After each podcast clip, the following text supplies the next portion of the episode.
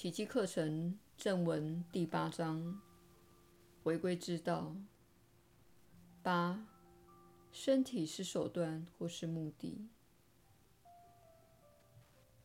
你确实是有福之人，我是你所知的耶稣。你此生最大的挑战就是设法接受你的身体，并且了解到你是如何使用身体的。它对你的意义是什么？它是否有价值？他人如何看待你的身体？你如何看待他人的身体？你为何批评他人的身体？你认为你的批评使他们变得如何？使他们变得更差，或是更好；使你自己变得更差，或是更好。如果你知道你心中的小我花费了多少时间在批判身体以及身体对它的价值，你会惊讶不已的。这确实是我们希望你从这一刻学到的课题。须知。当你批判你的身体，或是他人的身体，或是当你重视你的身体或他人的身体时，表示你深陷于小我分裂的世界。因为身体证明了你相信分裂是真实的，你用这一点来证明你是孤单的。你视自己为一个独立的个体，独自待在一个房间里，旁边没有别人。因此，你对自己说：“我是一个个体，我孤零零的一人。这是因为我有这具身体。”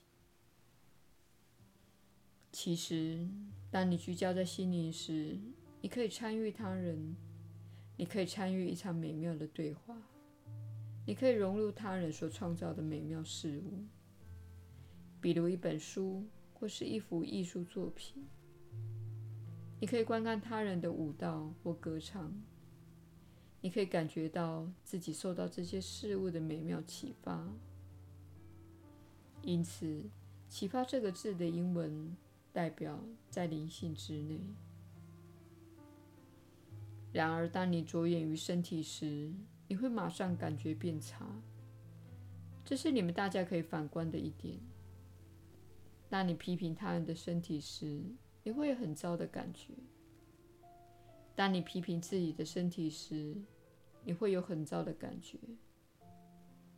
当你筹办某人的身体时，你会有很糟的感觉。当你崇拜自己的身体时，你会有很糟的感觉。为什么会如此呢？因为你正使用的小我最大的分裂装置。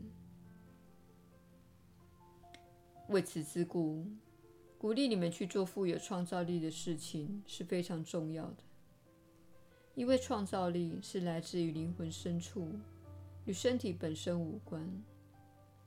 除了少数的特例之外，即使你用身体以他人可以看到的形式来表达你的创造力，你的目标也不是在身体本身，而是透过身体所要传达的讯息。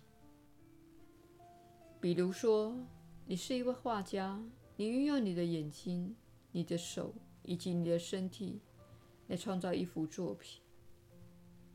但是在你创造的当下，身体并非是你所聚焦的地方。你确实是在延伸你的灵魂深处的某些灵感，你只是用身体作为交流的工具而已。如果你是一位舞者，你是透过美妙的动作和韵律来表达你内心的情感。身体本身并非你的焦点，正是那个透过身体来表达与原生的创造力本身，使得身体成为一个交流的工具。人们所掉入的陷阱就是重视身体，这是你们当中有些人所面临的最大课题。比如说，如果你是一位舞者，你必须关注身体，因为身体必须健康，而且必须苗条等等。它必须达到诸如此类的状态。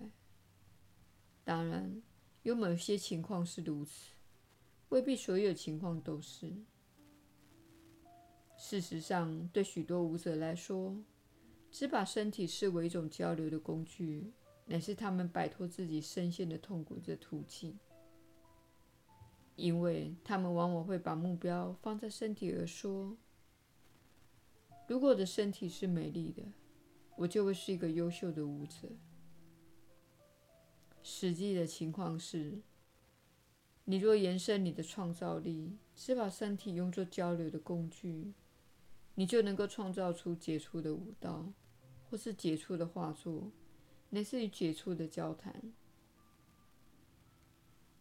如果你担心着自己穿上那条长裤的样子，如果你担心着自己的手背太胖或太瘦，你就会感到害羞，以至于你无法恰当的与他人交流。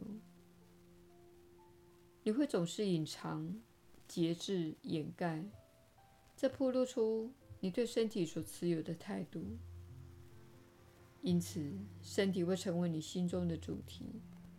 而你本该投入的真正交流，则变为次要，因此也没有达到充分的交流。请用身体作为交流的工具，这个交流工具只为彰显上主，只为展现你的创造力，只为表达你的灵感。如此一来，身体就会退居次要，它就会照顾自己。他就会开始茁壮，因为你不再用你的批判来攻击他了。我是你所知的耶稣，我们很快再续。